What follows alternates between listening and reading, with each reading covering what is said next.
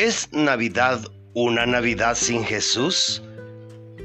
En estos días previos a la Navidad, el comercio con todas sus exhibiciones, sumado el creciente afán de algunos de nosotros por hacer lucir nuestras casas como la mejor calificada de la vecindad, como también las presiones que enfrentamos en nuestro círculo social y familiar para mostrar quién regala el presente más costoso, estas cosas nos podrían distraer y hasta apartar del verdadero significado de la Navidad. Se supone que en estas fechas celebramos el nacimiento de nuestro Señor Jesucristo. Estamos conscientes que la Biblia no nos ofrece una fecha exacta al respecto, pero el 24 y 25 de diciembre son las fechas que hemos apartado para celebrar un hecho que es claramente anunciado a lo largo de las sagradas escrituras y avalados, avalado por muchos testigos. Por ejemplo, encontramos en San Juan capítulo 1, verso 14, esa realidad. El apóstol Juan, uno de aquellos amados discípulos de Jesús, quien se recostaba sobre su pecho, allí en la mesa junto con los demás once discípulos, él escribió lo siguiente, repito, San, San Juan 1.14, aquel verbo, es decir, Jesús, fue hecho carne y habitó entre nosotros y vimos su gloria, gloria como la del unigénito del Padre, lleno de gracia y de verdad. Y le suplico que subraye la palabra gloria, porque más adelante nos va a salir esa palabra a lo largo de las escrituras que este servidor cite y tiene relevancia eh, en esta exposición. Esa gloria la vieron primeramente José y María, luego unos humildes pastores y como también agregar a Lucas en su Evangelio, en el capítulo 2 y versículo 9, dice, y se les presentó un ángel del Señor, es decir, aquellos humildes pastores, y la gloria del Señor los rodeó de resplandor, y tuvieron gran temor. Y dice el versículo 10, Lucas 2.10, pero el ángel les dijo, no temáis porque he aquí os doy nuevas de gran gozo, que será para todo el pueblo, que os ha nacido hoy en la ciudad de David un Salvador, que es Cristo el Señor. Esto servirá de señal. Hallaréis al niño envuelto en pañales acostado en un pesebre. Y voy a parar un momento en este versículo 12 del capítulo, de, capítulo 2 del Evangelio de San Lucas. Pero ¿qué de particular tiene un niño envuelto en pañales?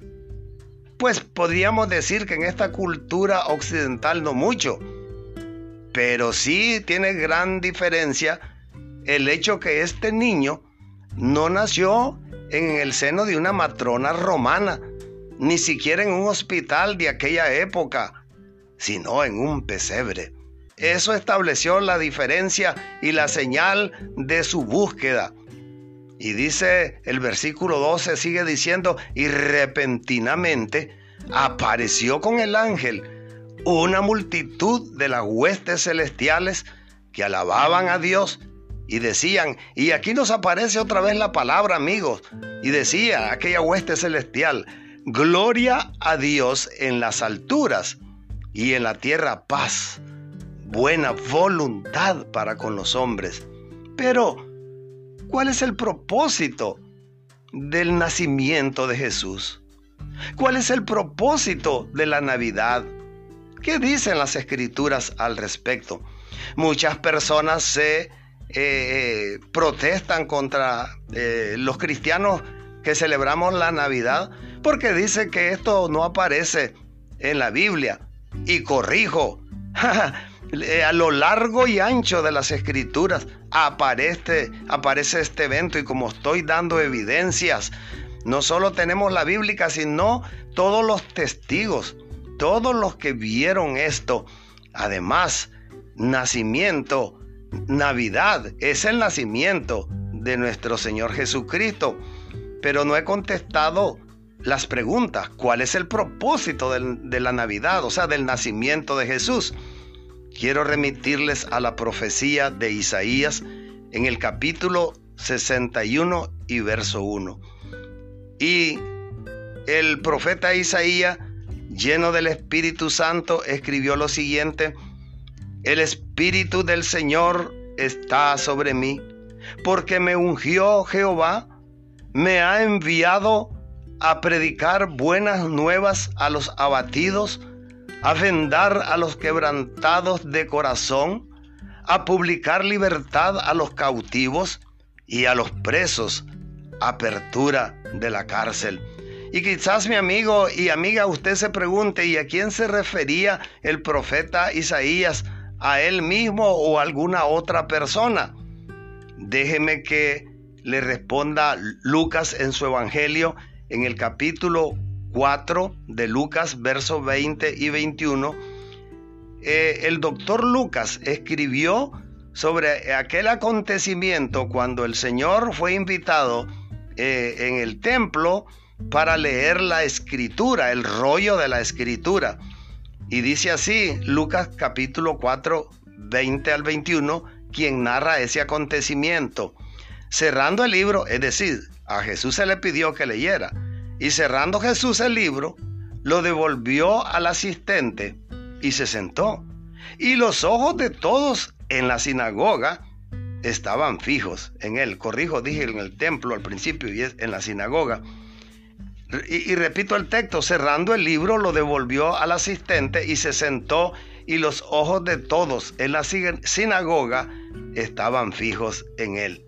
Y comenzó a decirles, es decir, Jesús, hoy se ha cumplido esta escritura que habéis oído. ¿Y de cuál escritura o a cuál escritura se refería el Señor? Pues la escritura que el Señor Jesús leyó fue exactamente la profecía de Isaías que anteriormente les leí, que se encuentra en Isaías capítulo 61 y verso Lucas. Además, el Evangelio de San Lucas, es decir, Lucas, agrega en el capítulo 19 y verso 10 para responder la pregunta, ¿cuál es el significado o propósito de la Navidad? Dice Lucas, por, eh, Lucas refiere a las palabras del mismo Jesús. Jesús dijo, porque el Hijo del Hombre vino. Ah, ¿y cómo vino el Hijo del Hombre?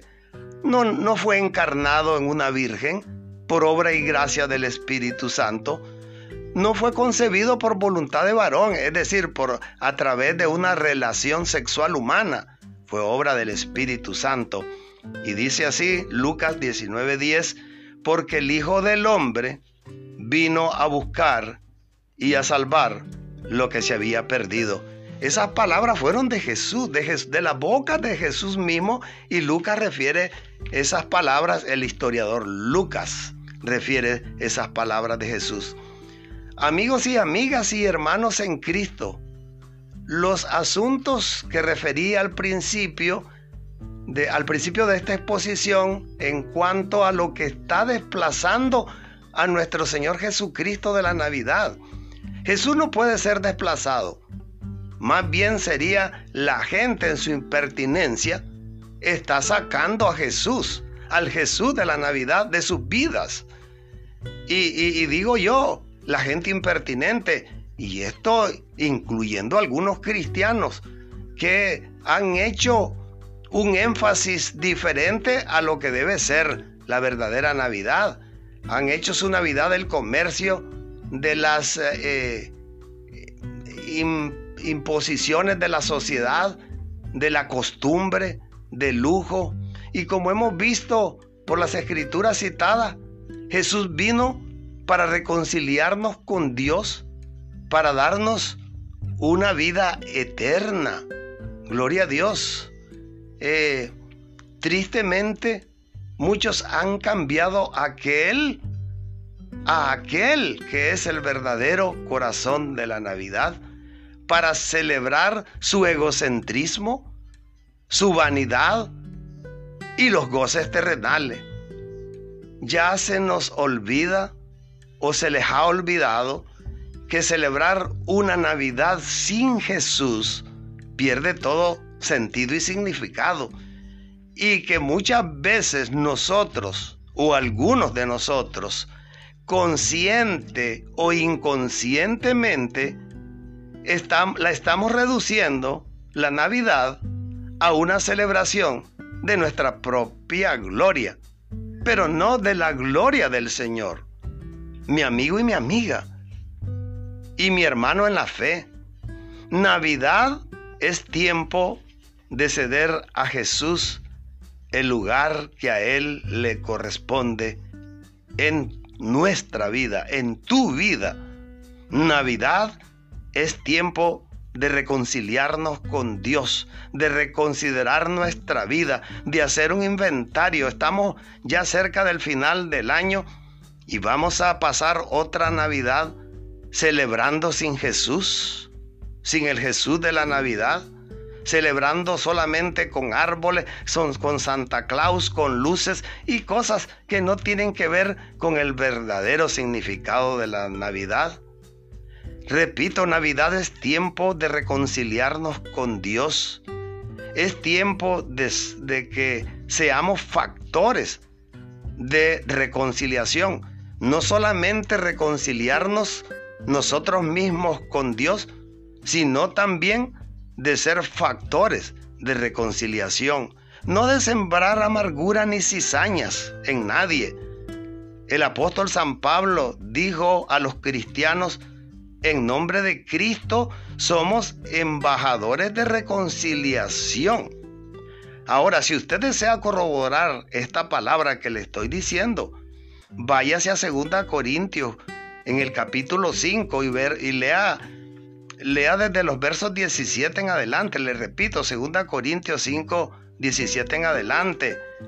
Eh, el 17 de 2 Corintios capítulo 5 dice que de modo que si alguno está en, en el Jesús de la Navidad, si alguno está en Jesucristo, es nueva criatura y las cosas viejas pasaron y el verso siguiente, el verso 18 dice, y todo esto proviene de Dios.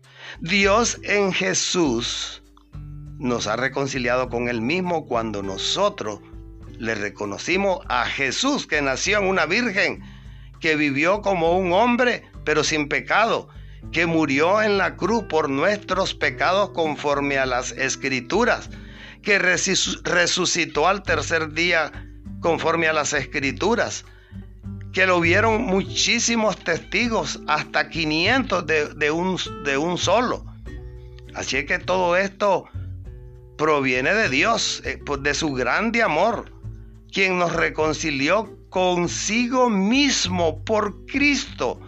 Jesús es el medio de reconciliación y dice el versículo, y Él, es decir, Dios, nos dio el ministerio de la reconciliación mi amigo y mi amiga, si tiene querellas, quejas, enemistades contra su prójimo, esta Navidad, si Dios, si usted se ha reconciliado con Dios, lo que debe de hacer es mostrar esa reconciliación, reconciliándose con todos aquellos a quien usted ha ofendido, y no solo eso, también aún con aquellos que no le hayan ofendido. Espero que esta disertación ha aclarado algunos conceptos sobre la Navidad y yo le pregunto a usted, ¿cómo va a celebrarlo usted? Con la Navidad, por supuesto, con Jesús o sin Él. Espero que la celebre con Él y entonces será una celebración a todo dar. Que Dios nuestro Señor le bendiga. Le habló su servidor Pastor Ramón Argüello.